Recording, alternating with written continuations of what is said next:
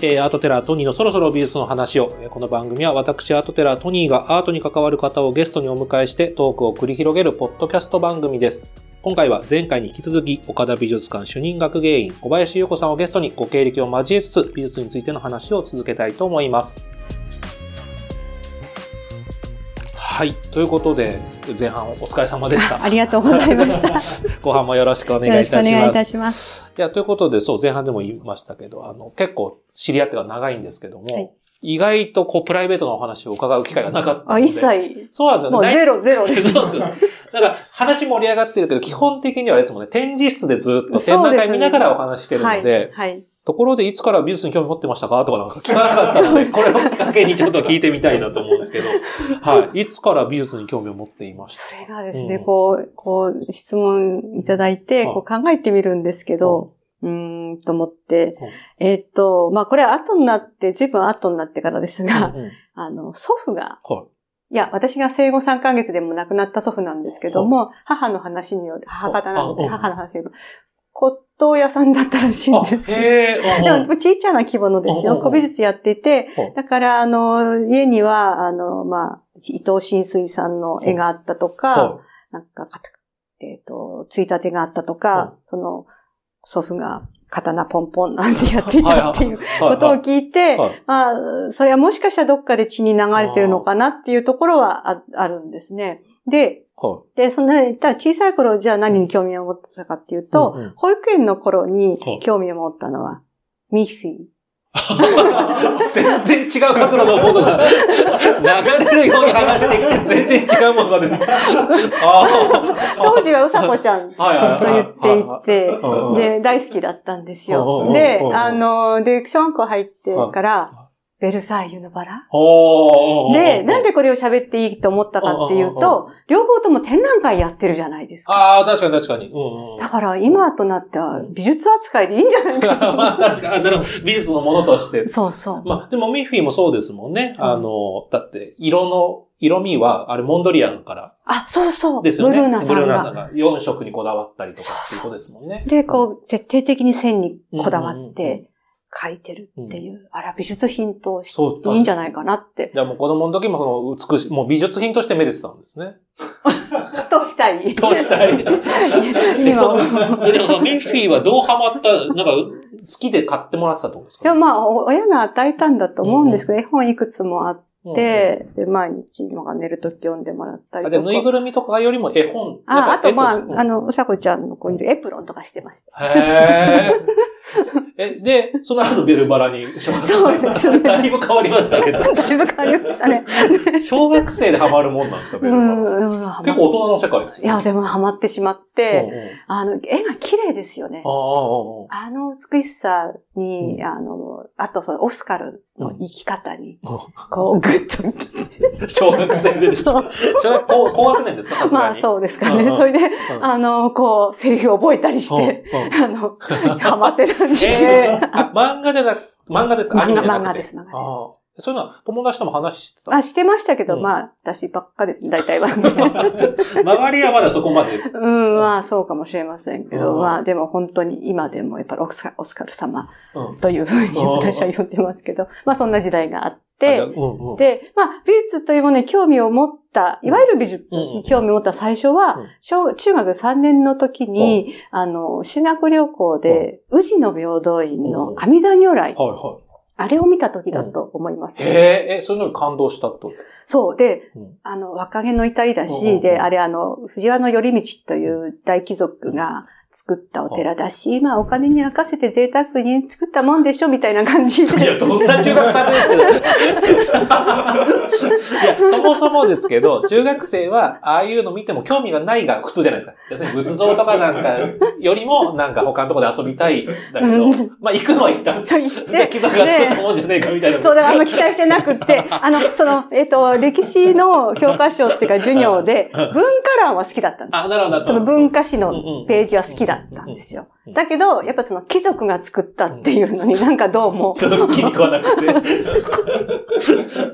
そういう興味のなさってあるんですね。全く興味がないのが一般の中学生だけど。そうじゃなくそうで、貴族が作ってるから、ちょっと興味持てなかった。うん、そう、なんか嫌だな、みたいな。で、でもい、いざ行行ったら感動しちゃったんです。なんか、それで、はっと思って、あの前に立った時に、この阿弥陀様は何だろうって思っちゃったんですよ。。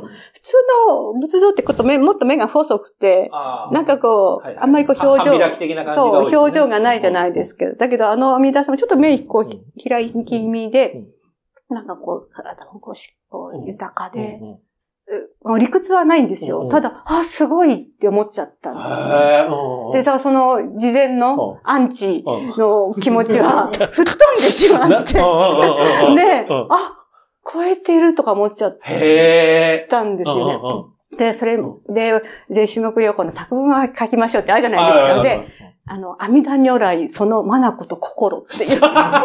論文じゃないですか。修学旅行でそんなそんなの書かないですよ、普通。書いたんですよえーえ、その時、まあ、一人で行ったわけじゃないわけじゃないですか。あ、みんなで。メンバーで。そメンバーはどんな感じだったの？う。あ、知らないんですけど。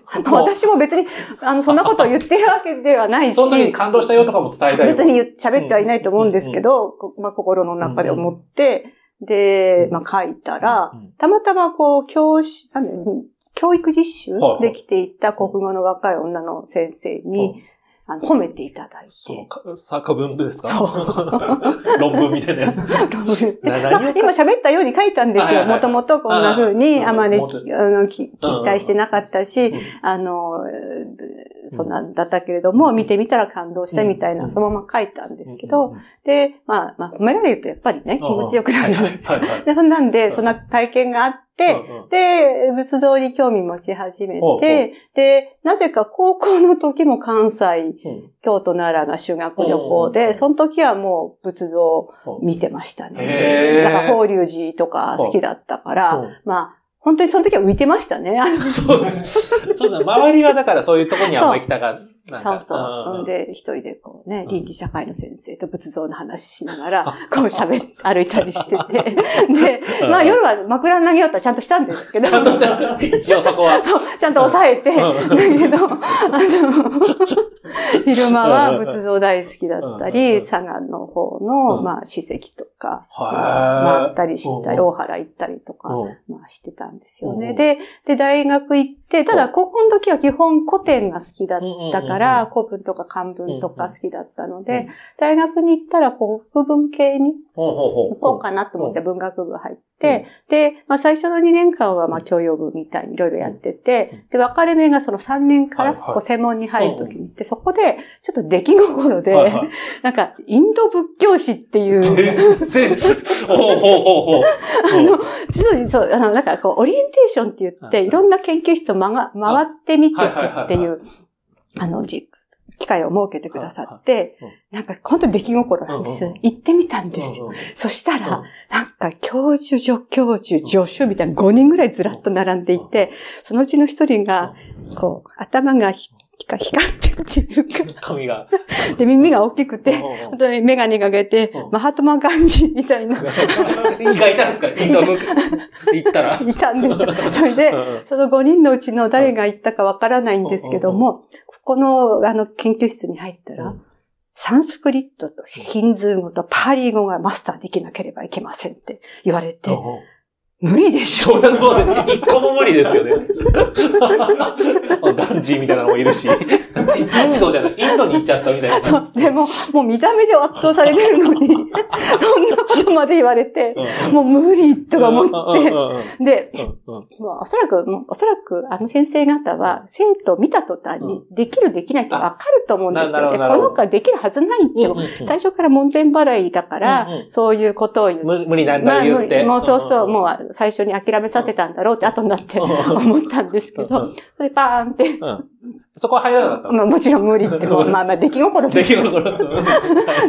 で、で、その頃にうん。は、あの、もう古典に対して、あん。まりこう、あんまり興味がね、うん。だから文字だけじゃつまんないかもみたいに思い始めうん。て、うん。形合うところがいいなと思って、なんかどうも東洋日本美術史ってのがあるらしいと思って行ってみたら、あの、優しいう。んおお兄様。が 助手でいて、ニコニコしながら、いろいろ教えてくださったんですよ。で、その時仲間の、あの、学生の女性たちもいたりして楽しかったんでですね。で、6人の女性と男性1人で7人で、その学科に入ったんですね。で、3年、そしたらもうその時の優しい女子の方は、もう早々に博物館に出られて、その後、まあ、今大学の教授になっておられるんですけども、まあ、いらっしゃらなかったんです。それでももう、あの、まあ、楽しく勉強してなかったんですけど。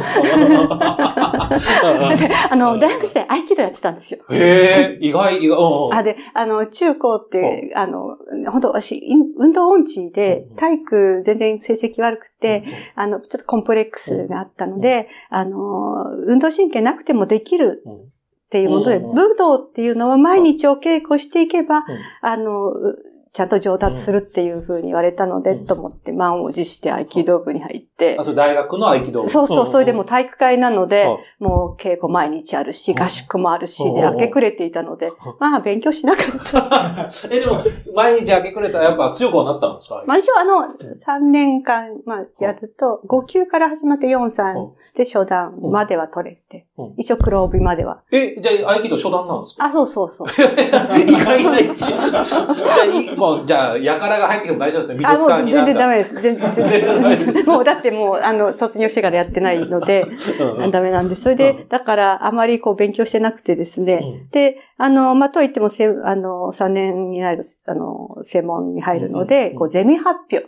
あるわけですよね。で、最初にこう、発表したのがやっぱ仏像で、はいはいはい。で、くだら観音ってわかるわかるわかる。あの、法隆寺。はい。あれに、そのおそらく高校の修学旅行で惹かれたんだと思うんですよ。それ発表して、その時に、あの、教授、助教授が、あの、教授が仏像の先生だ。助教授は中国絵画の先生だ。けど、あの、もうそこでまたパーンって叱られて。あ、その論文ってか発表がですか？発表の、口頭発表ですけど、なんかやっぱりこう、初めてだし、いろんなこう、皆様の論文とか、他に言われてることを読んで、それ喋ってたんですよね。で、そんな人からのね、意見ばっかり言っちゃダメだと。で君はどう思うんだい？って、一言、その、教授に言われて、それは今でもずっとで、君はどう思うんだい？っていう、そこを、あって自分がどう考えるかっていう。で、そのせいはまあ極端で、人のものは読むなって言うんですよ。まあ読まないわけにいかない。いかない。まあ、あのまあ、例え話の言い方だと思うんですけど、あの、読んだとしても、まあ自分の見方っていうのをちゃんと伝えなさいっていうのを、まあ今まで大事にはしてますかね。まあでもいい出会いですね。そこで言われたことがあっても。ね、で、で、それあと、その修学科、あの、ゼミの研修旅行っていうのがあって、うん、そこでいろいろこう、あの、個人像の宅行ったり、博物館、美術館特別観覧させていただいたりして、勉強して、で、気に入った一点を発表しなさいっていう場があって、そこで弱中だったんですよ。へえ、あ、もう仏像じゃなかったんですかそこではね、あの、弱中にしたんですよ。ね。仏像もね、あの、当時その、教授が言った、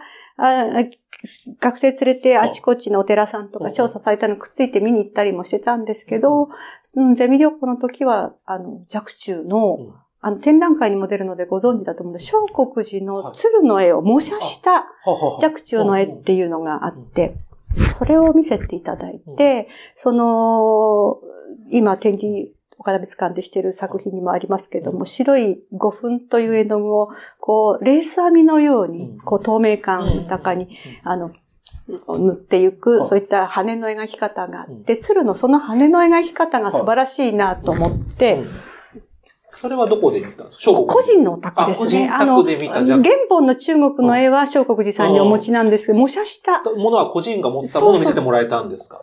はあ。それは、その時は今みたいな弱中分もない時ってことですか？もう少し弱中知られてあ、いや、ずっと前ですよね。で、それを、こう、この羽の白が反転する描き方が、みたいなこと発表して、まあ、それは、あ、面白いな、なんて。その、厳しい先生に言ってもらって、で、そうこうしてるうちに、卒論のテーマを決めなければいけなくなるんですね。で、その、やっぱり、仏像好きだから、あの、くだら観音とか言っちゃったんですよ。そしたら、その時の、あの、女子の先輩が、いやねってね、あの、当時やっぱまだ、今のように女性の仏教、仏像研究者っていなかったんですね。その、仏像に、の研究するってことは、その、段の、仏壇の上に上がって、趣味段とかの上に上がって、仏像をこう持ち上げたりひっくり返したり、いろいろやるんですけど、肉体労働のうん、それだけじゃなくてうん。女性は入れない。あ、そういう聖域としてそう、なこと。もある。るから、うん。女性は絵をやった方がいいよっそこでまたパーンってこう。で、言われてうん、そうなのかって、うん。その時は素直、割と素直に、うん。じゃあ、と思って。でも、だって、研修旅行っていろいろと仏像見せてたのに。見てた。早めに言っといてくれりゃいいっすね。ん。じゃあ。でもまあ、それで、あうん。で、あ先輩でうん、女性の方々はうん。皆さん絵のことなさってるうんし、そうかと思って、うん。じゃあ絵で何やろうかなと思った時うん。に、その時に惹かれたのが春信。うん浮世絵の鈴木春鈴木春信。信。そう。はいはいはいで、いろいろ考えた中でうん春信やりたいと思って、で、あの、まあ、卒論のテーマに決めたんですよね。で、ただまあ本当に 勉強はあんましてなくて、全然こう研究の道に進むなんて、うん。つゆほども思ってなかったから、うんうん。早めに就職決めて、あの、もう卒論、まあ書けば出れるし、みたいな感じでやってたんです。その時は就職はどういうところに行きたいと思ったんですか？あの、もう普通の一般企業でで、もう、うんあ、入って。にうん。行ければいいやうん、そんな感じだった。ん。です。それでもう決まってたし、あ、決まってた決まって、で、あの、その決まった後でこう、まあいろいろ卒論書いてて、面白くなっちゃったんですよ。卒論やってたらね、そうそう。そんなパターンあるんですね。本当はだからもう決まってるから、まあ適当に書ければ、形式だけ書ければ卒業して、はい、就職そうそう。でやってるうちに面白くなっちゃって、てで、こう、春信の、すごく知的な構成なんですよ、画面が、春信の絵って。で、それがどんな風な構造になってるかなと思って、当時は今みたいにパソコンで切り抜いてとか、できないんですよ。どうややったかっていうと、研究室に暗室があっはいて、自分で白黒の写真を焼くことができたんですはいはいはね。で、キャニキャビネ版の印画紙の先輩から言われて、イルフォードの反光沢を買いなさいって言われて。何言わ、れてるか全然わかんないですけど。サンスクリット語ぐらいよくわかんないけど。あまあそれで買って、はいはいって言ってはいで、それこうその、一人くらいの女性がこうか入るように、6分割シャカシャカ切って、うん。で、こう、ピンセットにこう持って、こう、あの、自分で複写した黒、あ白黒のネガーをこう、印が、そこに焼き付くように、部分的にこう焼いていったんですよ。そうか、今なら簡単ですもんね。パソコンで切り抜いてペッペって貼っていけるけど、できない。できないから。全部その部分を写真に撮って、焼き付けてうん、それをこう組み合わせて、同じ型がこうなってます。うわーででそれの組み合わせのパターンがこんな風になってるみたいなことを書いたんですよ。うんそしたら評価されちゃって。思いのほか。なんか思いのほかう、ん あのーその怖い教授うんがうん、なかなかいい仕事をしてくれたみたいに言ってくださうんって、で、まあ、あの、本当短い卒論ですうん。原稿用紙で50枚ぐらいしかなくてう、んまず、後半はダメだけど前半がいいとか言われうんて、ちょっと研究室の起用に書きなさいって言われたので、就職職して、ほまあ仕事をしながらだったんですけど、ちょっとまとめて。うへえ、あ、でももう就職はしたんですね。そう、したんでです、したんですよ。へえ。したんですけど、で、やってるうちにやっぱ面白くなっちゃう。やっぱ戻ろうかな、みたいな。あ、そうなんですそうそうそう。うで、だから、あの、就職してしばらくして辞めん。て、あの、2年後に大学院に入り直したんですね。へただ、え。自分の母校に戻っても、うん仏像の先生とか、全然違う分野の先生なので、一応、その仏像の恩師にご相談に行ったら、うんそこで言われたのが、春信なので、はチューちゃんのところに行きなさい。い まさか、この、この、小バチュウさん、チューちゃんって言われて、チューちゃん、おそチューちゃん言いづらいですね、ちょっと。おそらく小林館長のことをチューちゃんと呼ぶのうんは、私の恩師だけだったんじゃないかと思うんですよね。で、あの、小林館長はもともと東京国立博物館に勤めていて、で、私の恩師は奈良国立博物館にあそう、で、もともとこう、まあ、博物館仲間でよく知ってたんだと思うんですよね。。で、チューちゃん、チューちゃんっていう。ちゃん。で、あの、じゃあその、時でもチューちゃんって言われても、パッと、ああ、あの人だなってなったあ、もちろんあの、春信の卒論書くといろいろ読んでますのでね。あ、ああ、あのチューちゃん。直接なんか絶対言えない。ん だけど。で、まあ、その、まあ、一応その、恩師の言葉を使って、チューちゃんのところを受けて、で、それでも、あの、もう一つの助教授の恩師の、まあ、別の大学に行っていらしたので、そっちも一応受けたんです。けど、うん。そっち落ちうん。めでたく。めでたく。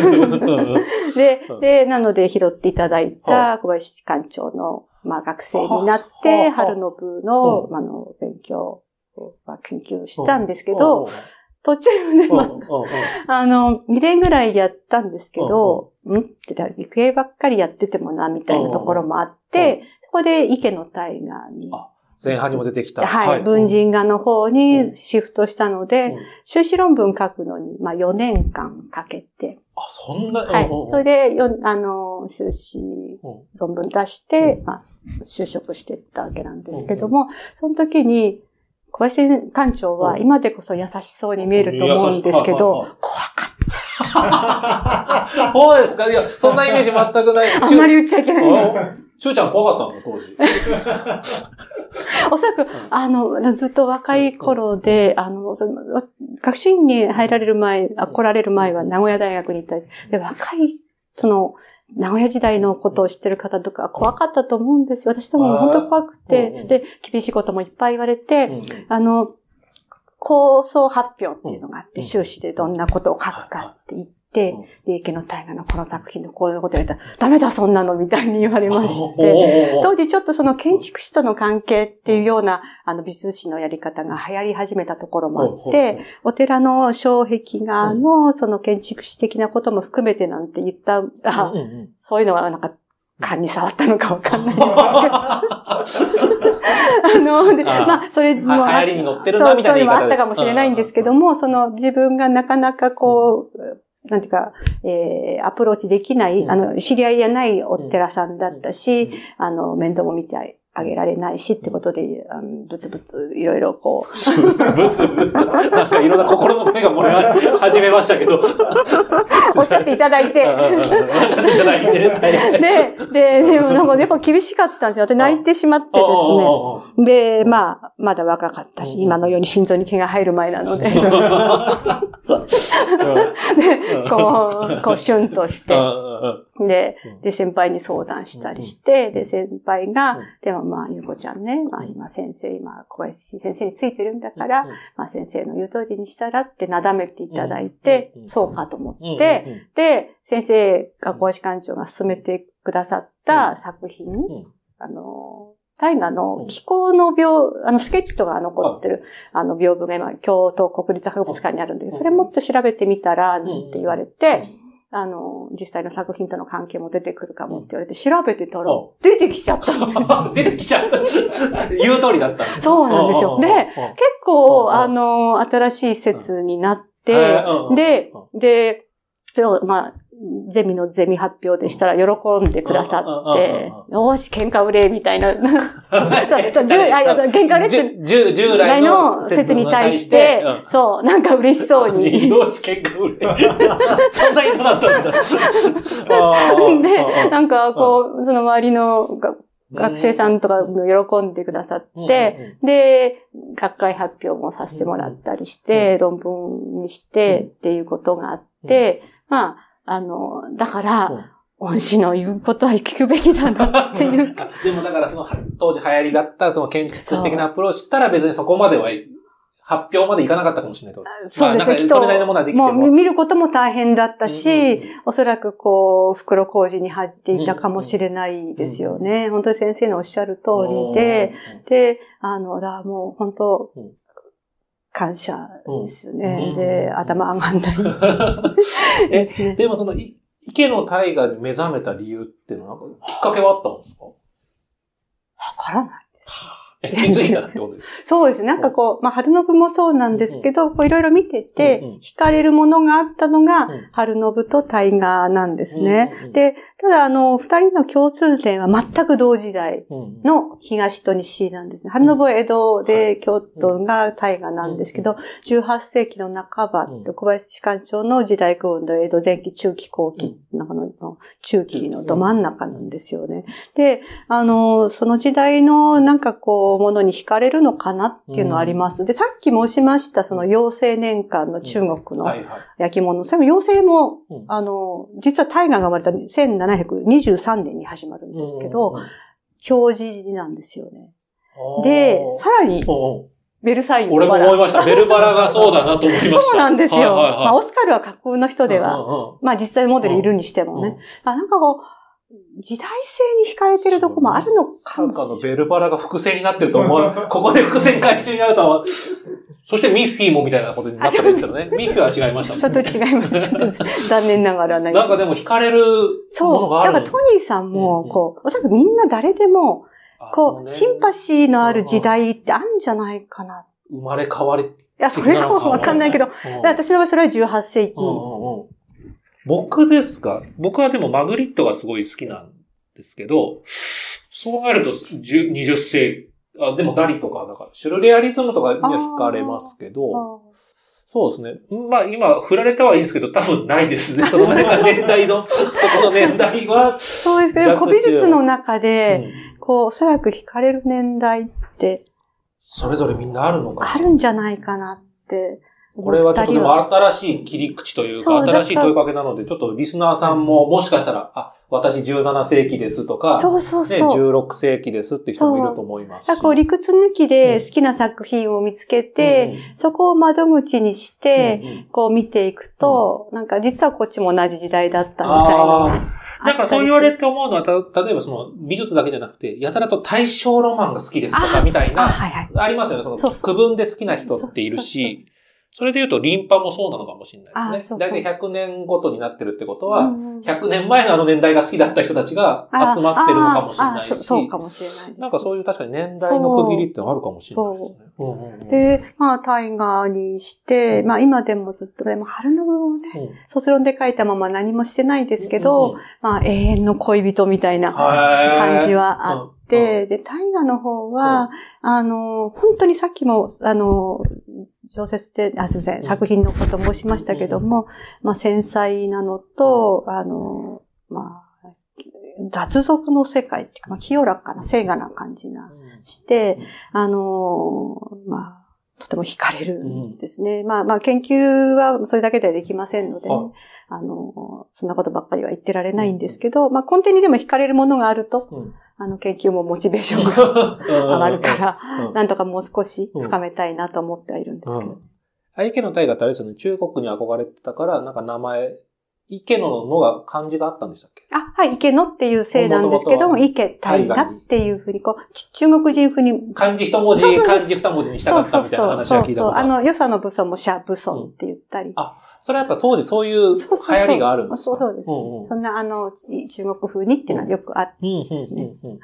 それでこの、ちょっと今、小林さんが携わったその文人画ということなんですけど。これ軽くいきますか？軽くですね、これ、まず文人って読めないじゃないですか。文人とか。あ、あ、文、文の人の。そう、私うの知人が、何文人がって言って、こう、言ってきた人もいて、まあそうだよねって、もう今の現代では死後に近いかもしれないんですよね。うん。で、これ、理屈説明し始めたら、もう本当にわけわかんなくなるくらい、ちょっとこう、歴史的には複雑なところがあるので、、私なりにうん、あの、まあ、スライ、ギャラリートークなどで言っている二つのポイント。はいはい。えっ、と、詩書が一致。うん詩と書とが、うんが、ははは。詩書が一致の境地。それは絵の中、画面の中そうですねそう。まあ、ただまあ、あのー詩が書かれていなくても、絵が詩情を持っているとか、、無声の詩って言うんですよ。絵は無声の詩って言うんだえっと、詩は優勢の画って言ったりましお互いがた。そう補そうそう。完しそうそう。この場合の詩っていうのは、中国の昔の詩みたいなことなんですか？それとも、今作るものもある？んですあそう当時作るまあ、当時、これはまあ過去のあの、価値観ではあるので、まあ古典的なっていうものと、うんまあ、でも、あの、その文人その人は詩を作ること。書を書くことうん、絵を描くこと、すずれいずれにも優れているっていうのが前提。はあはあ。詩書が三絶三絶って言ったりもするんです。まあ、詩書がっていうのがうん。教養の根底にあるうん。っていうのが一つと、まあ、でも今で言う二刀流みたいな、大谷翔平みたいなことか。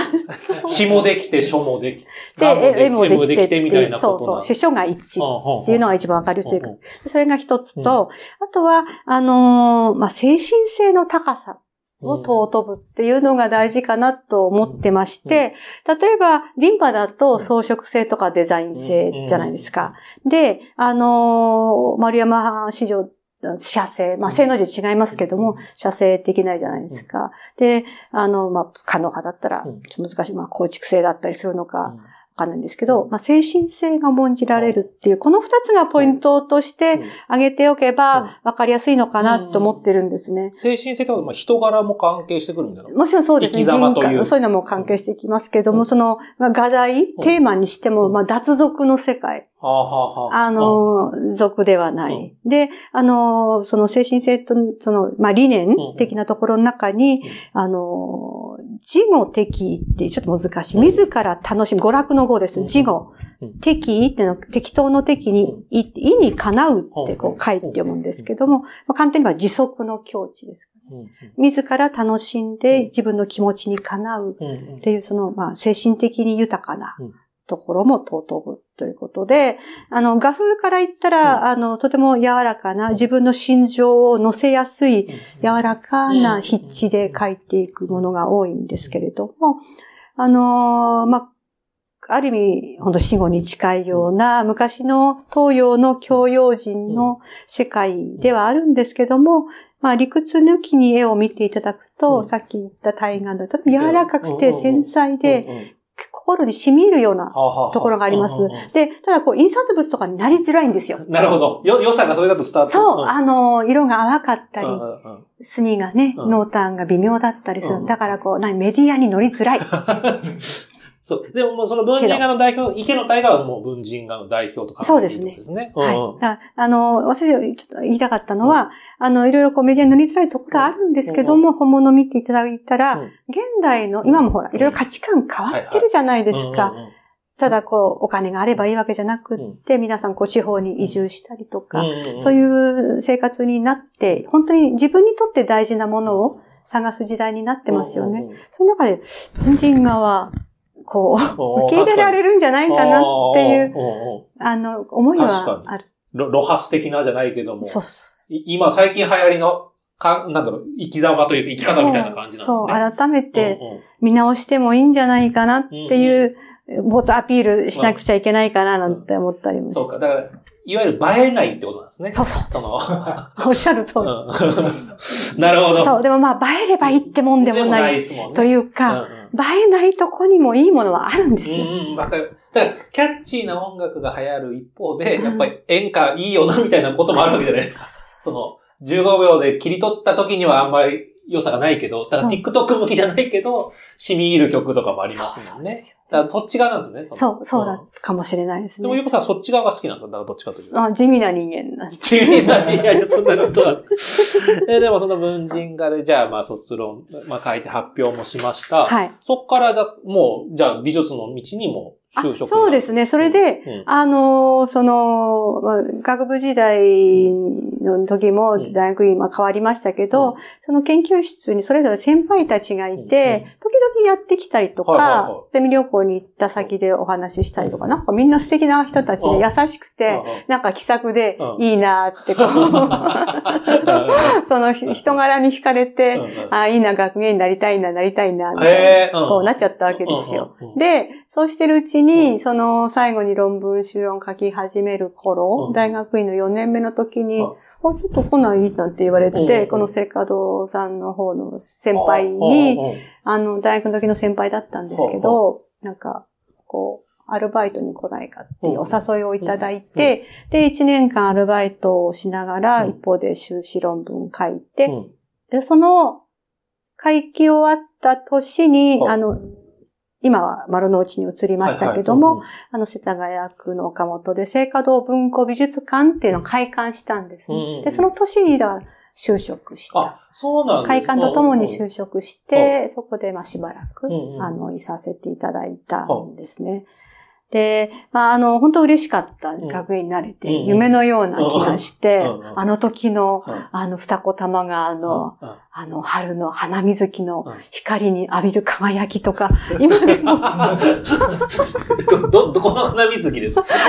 二子玉川駅降りて。から、二子玉高の方に向かって、うんそこから聖火堂の方に向かう、花水木の並木道があるんですよ。はい。え、昔歩いてった？んですかそう、歩いて。バスじゃなくて。うんで、並木道そう通って。そうそう。なんかそう、嬉しくて。で、まあ幸せな時期で、で、まあ仕事、作品とかも触るようになって、で、なんかこう、酒造庫の中入って、こう、掛け軸の入った丸まった箱とか持ってこう階段登ったり、それがなんか嬉しくてたまんなかった。えーなんだかわかんないんですけど、今でもそうですけど、うんこう、まあ、かけたり閉じたりするのも好きなんですけど、なんか丸まったこう絵の入った箱持ってるっていうのが、無性に好きなんです。ちょっとわからないです。どういうこと、どういうことなんだろう？その、抱えてるのが楽しい。一番テンション上がる。理由がわからない。理由わかんない。え、それかけて、あさ開くのが楽しみだなってワクワク感みたいなのがあるんで、いや、なんかその、でも持ち帰るときも楽しいんですか？楽しい。あじゃあその、丸まったものを持ってるのが楽しいんですね。なぜかわからないで、ちょっと理屈を考えてみたんですけうんど、なんかこう、おかしくなってきちゃった。あの、開いた時うんに、こう、やっぱ立派な絵ですよはいね。何百年も残ってる。それがなんかこう、丸まって、うん 休んで、うんこう、あこう、入れて、あ。こう、こう、こう、し、し静かにしているのを、抱えてるっていう。あじゃあ今、ちょうど展覧会やってる、そのジャクシド・イストンの掛け軸も、もう丸めて、持ってきたいんですね。箱に入れて。箱に入れて、運ぶときが楽しい。じゃあ、早早く6月4日終わんないかなですね、そしたら。まあ、もちろん見ていて、その絵がかかってる空間、あの、美術館の展示室の空間もちろん大好きだし、はいはいはいあの、美術館という空間、どこの美術館行っても、うんあの、好きなんですけども、なぜかその瞬間が。でも、これ聞いといてよかったですね。なんか、後輩の学芸員さんが気使って、あの、私持ってきますよなんて言ったら、楽しみ奪われちゃうとあ。だけど、だから、なるべくそうならないように。ように、あの、だから、ちゃんともう、これは申し送りしとかないと。いや、違う違う違う。あの、えっとうん、つい持っちゃうんですよ、私が。ああ、なるほど。であの、絵も、だから、巻いたり閉じたりも大好きうで、ん。ついやっちゃうんですよその。作業。やっちゃうので、うんやらないように。ああ、なるほどあ。の、皆さんに、やっぱ若い人たちにな慣れてほしいから、あ、ダメ、ごめんなさい。手をこう、後ろに。おそんなね衝動があるんですか？あ、ごめんね、だってやってやってって。何なんですか、その衝動。聞いたこと初めて聞きました、これは。どうでもいい話ですよね。え、でもこれまでいろんな学園さんと喋、お話しすることもあるわけじゃないですか、仕事柄。その共通の人は見つかったんですよ。私も私もみたいな人。でうんも、うんあの、ある、今、うんもともと博物館に入れられて、あの、博物館にうん、あの、大学の先生になった方は、巻いてる瞬間が好きって。あ、あるんですね、それぞれ。そう、そう、巻いて、うんあ、キューなんてやる。これは、何の話なのそれはね、あの、あ、近いものがあるとあ、思う。なるほど。あ、でも、巻い、巻いてるのはなんかわかる。え、開くが一番テンション上がるんじゃない？あ、それは聞いたことがあんまりないですね。へえ。あ、それ、開くときにワクワクするの当然だと思そううか、そうそう、なるほど、なるほど。それは当たり前で、聞いても面白くない。確かに。そうか、それは普通ですもんね。そうじゃないところだ。でもまあ、でもその方だけですね。うんなんかその似たような、あの、匂いを感じた。え、ゆうかさん、巻いてるときはそこまでなんですか？あ、まあ、あの、巻くときはそれなりに緊張するし、うんあの、癖もあるので、一点一点ね、うまく巻けるかって、まあ、何年やってても緊張はあるんですよね。だからまあ、その緊張がなくなって巻いちゃって、うまあ、もういいって言って、その安心感もあるのか。もしれないんでそうか、そすけど。うか。いや、これはちょっと、でももしかしたらですけど、おじい様もそうだったのかもしれないですね。あそしたらかもしれないね。もしかしたらもしかしたら。そういうことかもしれない。なんかそういう血なのかもしれないですよね。運んで。ああ、それは初めて気がつきました。いやいやいや。そうじゃなければ、理由つかないそう、いや、本当そう思います。もう、りそう、この理由つかない話をなんで聞いてんのかなと思ってました。ずーっとなんか結構5分ぐらい。いや、でも面白い話です。すいません、どうでもいい。いやいやいやこういう話が聞けるのが。だってこんな話あれですもんね。日曜美術館でしないですもんね。絶対。アートシーンで来られて、私憧れるんですよ。絶対言わないですもんね。いや、さすが、この番組らしいエピソードだなと思いました。え、せ ちょっと話をなんか戻って、で、聖火と文庫さんではどういう展覧会を？あの、いろいろ、あの、まあ、文一人画。印象残ってるのある文人画も、きつかっったのがいろいろあるんですけど、今日きつかった？どういうあの、その、んまあ、お世話になった先輩がうん抜けられて、ん。さ、ちょっと、あの、抜けられると思わなかったんで、ちょっとこう落ち着いたから少し勉強しようかなって思ったら抜けられて、で、次々に展示をしたり、図録作ったりしなければいけなくなったりとか、あの、印材が寄贈されて、うん。1年後でいいと思ったら半年後に図録作れとか、うんなんかそういう無茶ぶりが結構あったりしてもう、あの、まあ、本当にうん。頑張ってきたはいるんですけど、うんうん。あの、辛かった中でも、まあ、うん。民進書が聖書っていうのがあって、中国絵画うん。の図録作った時に、これはまあ、自分の専門ではない人って難しいので、あの、研究の、まあ、諸先生に何人か手伝っていただいたりしてやったんです。まあ、けどもうん、やっぱり辛かったですかね。うんでもまあ、明時代と新時代に特化した図録を作れたのうんで、それは大変勉強にはなりました。うんあの、私は絵画が日本近世絵画が専門ではあるんですけども、まあ、焼き物も含めて、いろんな分野にこう、触れることができたっていうのはすごくありがたくて、で、その後、まあ、岡田美術館に入って、ここ本当にいろんな分野、うん。1回から5回までうん。見ていただいた通りありますので、うん。あのー、聖華堂さんで勉強させていただいた経験は本当にうん。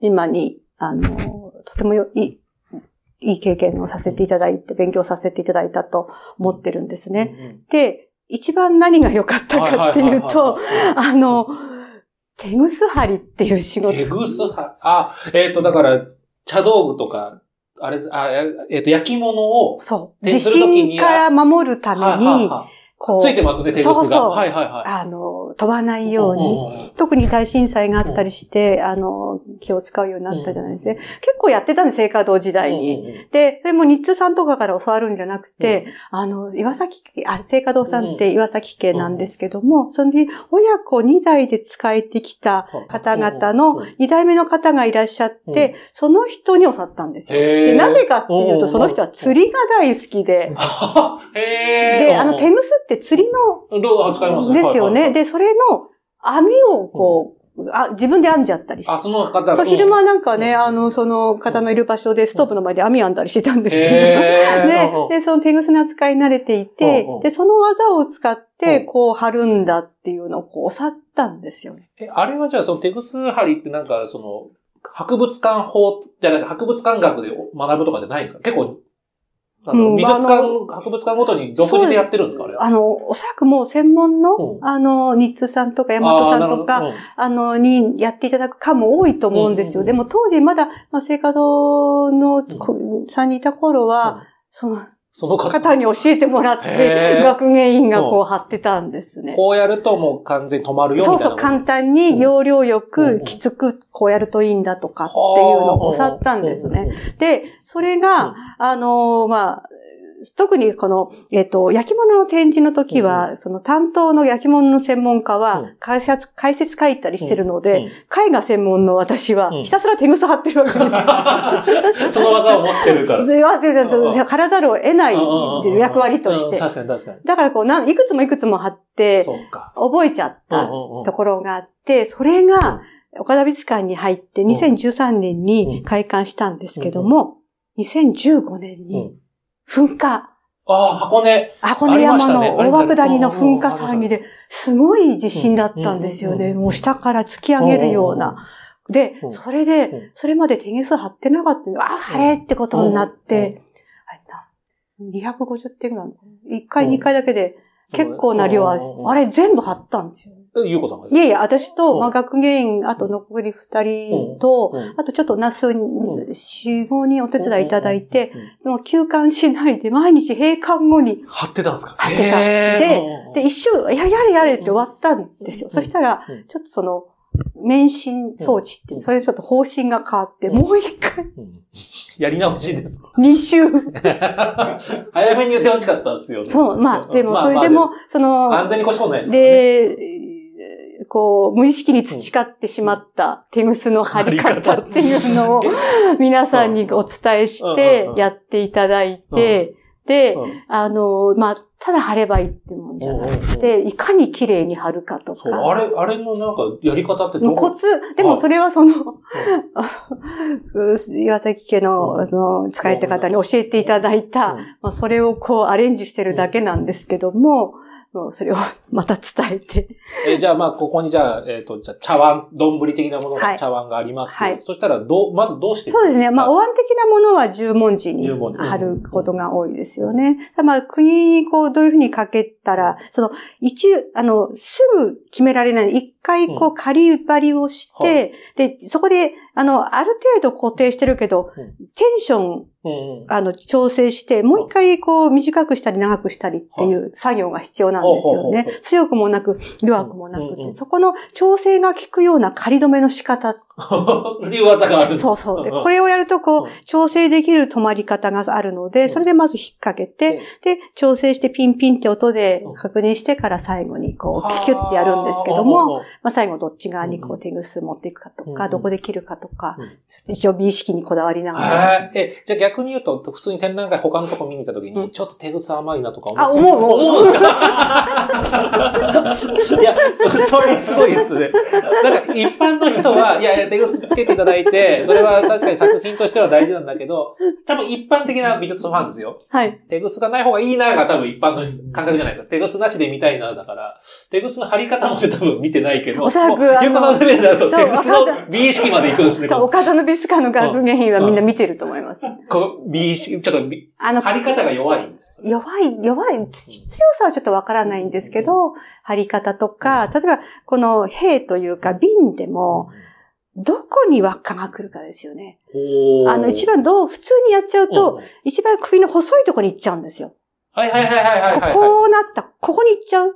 はいはい、そうするとそうすると、なんか首絞めたみたいになって、あーあー、はは花瓶の、花瓶みたいなものの形の首の部分に、こうキューってなってる感じがしちゃう。うんそうじゃなくって、その、ここでこうかかってるところが、肩の少し低いところにあった方が目立たない。おー、なるほど。うん。だから、そうなるように調整の時に、うんその輪の位置を下げるっていう。っていう技があるんです。まあ、そうにしていく。調整したりとか、はなるべく、まあ、あの、しっかり倒れないようにしなければいけないんだけども、見栄え美しく、あの、まあ、できれば目立たない。できる限り目立たずん、作品の見どころを隠さないように。とか。だから、あの、お皿の場合でも十文字の方がいい場合もあれば、V 字に貼る場合が、方がいい、ああれば、あるいは平行に貼った方が良かったりとか、それは作品の形とかうん高さう。んに合わせて、全部考えてどっちがいいかしらね、なんてまあ相談しながらやったりしてます。ちょっと今後、岡田美術館行って、手ぐすばっか見そう。いやいや、やめてくださいよ。本当はもう目立っちゃいけないものなんですけど、うんだけどまあ、あこんな話で盛り上がっていいのかいやいやいいと思いますですけど、あの、いや、プロフェッショナルだなと思います、それこそ。いや、そんなことないんですけど、うんまあ、本当に、あの、まさかその、岡田美術館が開館して2年後にそんな大涌谷噴火とか思ってない確かに、あれ結構大変でしたよね、今で大こそ。変でした。本当に、もう観光客もね、うん少なくなっちゃったり。でもその時に、あ、ありがたいな、あの経験って思っうん。て、うんうんあの、そんなこともあったりうんうんしましたかね。へえ。こう、聖火道イズムが続いてるんです。学ばせていただいたおかげっていうか、あの、その、教えてくださった方は恩人です。はい。聖火道は何いつまで？18年ぐらいいた。あれ、僕、聖火道時代にお会いしてました？やっとお会いしてないないですよね。はい岡田でお会いしてる感じですもんね。そうそうそうだと思う聖火道だから多はい分展覧会は全然普通に見てるんですけどそうそう、あ、そうですかね。そうもう、あの、出てからだと思うんですね。まだこの番組には出てないんですよ、聖火道さんは。あそうですかも長谷川さん、はい。すごくお世話になってる。あ、あ、そうですか。曜変天目の。あ、そうですね。ね今ね、丸の内に移られてうんそうなん本当に近くうん行けるようになったからありがたいなって思いますけどね。で、今、岡田美術館。そうですも、もうはい10年目、そうで早いですね。うんどうですか？岡田美術館のこう、10周年振り返ってみて、その、まあ大変だったのはその大枠だけそう。あれです山あり、山あり谷ありで、う。んあの、まあ、コロナもあったりとか、あと、雪でね、休館、大雪になっちゃったりとうんか、やっぱりや山の中だから、まあ、自然災害仕方ないんですけども、それでももう、あの、コロナも少しねうん、緩まってきて、うん。お客様戻っうんて、うん。えー来たくださって、まあ、若冲と磯さんのね、人気で増えてきているので、あの、本当また盛り上がっていけばいいなと思っているところです。でちょうど10年目で、だからちょっとコロナも落ち着いそうですね。てきたのはすごい本当に良かったですたね。ですね。うんはい。さて、ちょっとあの、美術じゃない話もちょっとしていけたらなと思うんですけどあはい美術以外の趣味はありますか？とこれ皆さんに聞いてるんですけど。あ、そうですね。あの、月並みですけど、はいはいはいまあ箱根に住んでいるので、はい、ドライブしたりとか、あのー、まあ、篠小場で車でちょっとですから、へーうんう。んまあ、気が向いたら行ったりとか、その近くに、み箱根の峠の道の駅行ったんですよ。はいそこで、まあ三島の野菜買ってとか、なんか、はいまあ、ドライブ一つ楽しみ。いあ、そうなんですか。運転歴長いんですか？やいや、あうの、んずっとペーパードライブ、学生時代に撮って、あのー、ペーパーだったんですけど、うん。箱根に来て、はい。最初歩いて通ってたんですけど、うんうんうんイノシシが出る。へえ、箱根、あの辺で。あ、いっぱい出るんですよ。あ、そうなんですか。あ あるあるの、そうだね。じゃあ、普通に道路とかで。あ、もう全然歩いてるんですよ。へえ。前ね、あの、小涌園さんの前にファミマがあったんですけど、はファミマの、んあの、ゴミ箱のとこにこんな大きなイノシシいて、それで、その、ファミマの店員さん慣れていて、うモップでこんな、大丈夫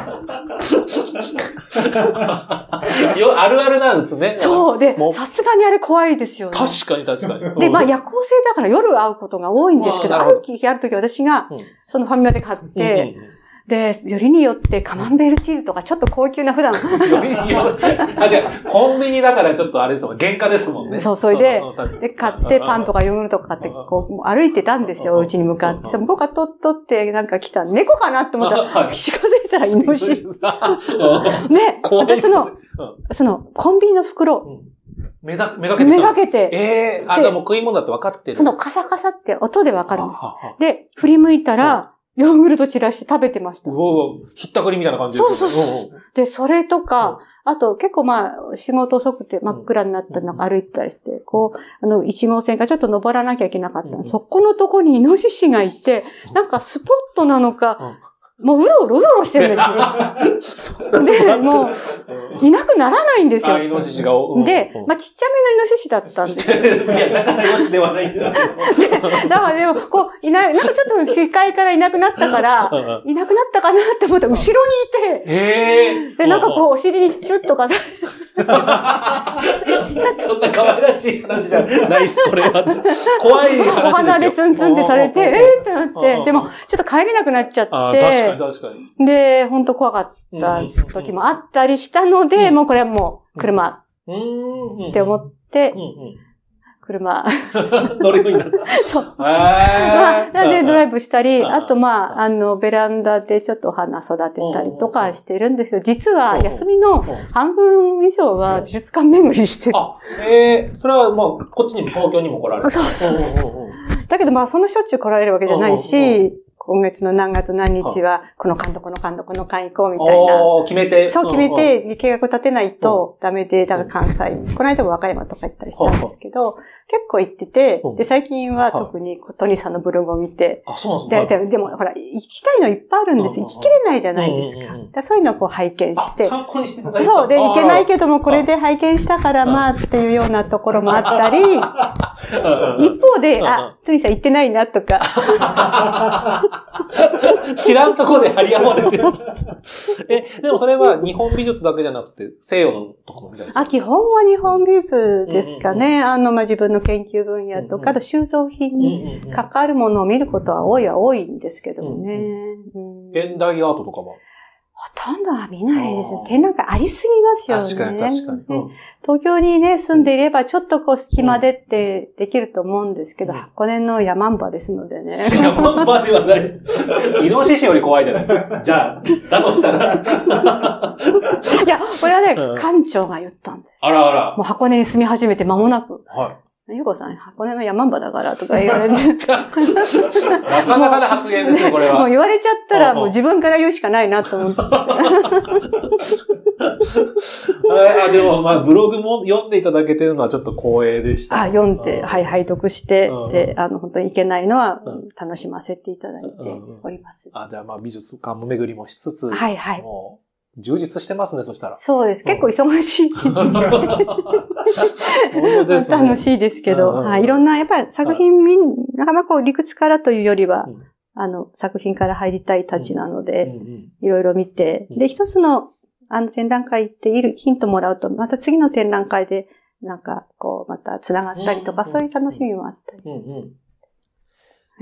ささあ、最後にこれ聞いてますけども、将来成し遂げたいことを実現したいこと成は何し遂げたいってね、大きな話ですね。まあ、あの、今、岡田別館に勤めているんですけども、まあ、まあ10周年になって、もっともっと本当お客さんに来ていただいて、理想は、台北の呼吸って言ったことあります？いや、ないんですけど、はい。いつ行っても似合ってんですよ、ね。あそうなんですか。うんあの、最近ね、コロナで行けてないんですけど、本当にまあ、もちろんあの、中国の、うん。あの、名品がね、うん。あそこにこう収まってるっていうのもあるんですけど、うん。本当に箱根の呼吸とは言わないんですけど、なんかこう、いつ行っても、うん。こう、世界中の方が見えてるような、そんな美術館になったらいいなっていううん。気持ちはあります。うんうんうん。はい。なんかそのためになんかこういうことしてみたいのはあるんですか？あ、そこまでまだ具体的な、あの、まあ、一つ一つ展覧会うん。大事にして、えーまあ、結構、その、ポーラさんもうん。もう20周年ですかそうですね。あの、、でも、最初からそうだったわけではないって、あのやっぱり努力されうん。て、、あの、こう、お客さんを増やしてこられたって伺ってますので、もう地道に、うん。あの、やっていくしかないかなと思ってるんですけども、まあ、そういったことを続けて、えーいきたいなと思います。ぜひぜひ。はいまあね、あの、箱根に行ったら、イノシシにも会えるわけですよね。そうです なんか親子でいたりするらしい。あの、小秋谷名取も多いのはゴーラらしいんですけど。そういうね、サファリ感覚でも楽しめますしね。ぜひ皆さん箱根に足運んでいただきたいなと思います。改めて、はい、あの、担当されている展覧会を告知していただけたらなと思います。はい、あのーはい、現在開催中のはい。開館10周年記念展第1部、えー弱中と一村、時を超えてつながる、はい。えー6月4日日曜日まで、あのー会期中無休で開催しておりますので、ぜひお越しいただければ嬉しく思います。ぜひぜひ、あのね、前半でも言いましたが、誕生日の方は誕生日割引と、あ、割引の誕生日の方は招待ですので、ペア招待ですので、それも合わせていただけたらなというふうに思います。さあ、ということで、そろそろ収録が終わりになりますが、収録いかがだったでしょうか？あ、あの、うん。そうです。だいぶ緊張して始めて、今も緊張してないわけではないんですけれども、はいはい。あの、いろいろ突っ込んでいただいて、あの、あの自分が想像したように以上に受けていただいたりして、大丈夫。です。はい、素晴らしい回になったと思います。はい。あの、良かったのかどうかはいはい。わからないんですけども、あの、岡田美術館に興味を持っていただける機会になればはい。と心から思っております。ありがとうございました。まだまだ掘り下げたらいろんなもの出てきそうなんで、あの、また次の展覧会でも担当された時には、また遊びに来ていただけたらなと。ありがとうございます。本当ありがとうございました。ありがとうございました。はい、えーこの番組は不定期配信です。各種ポッドキャストサービスでのフォロー、購読をお願いいたします。感想はハッシュタグ、そろそろ美術の話を。今後聞きたいテーマやゲストは番組ウェブページまでお願いいたします。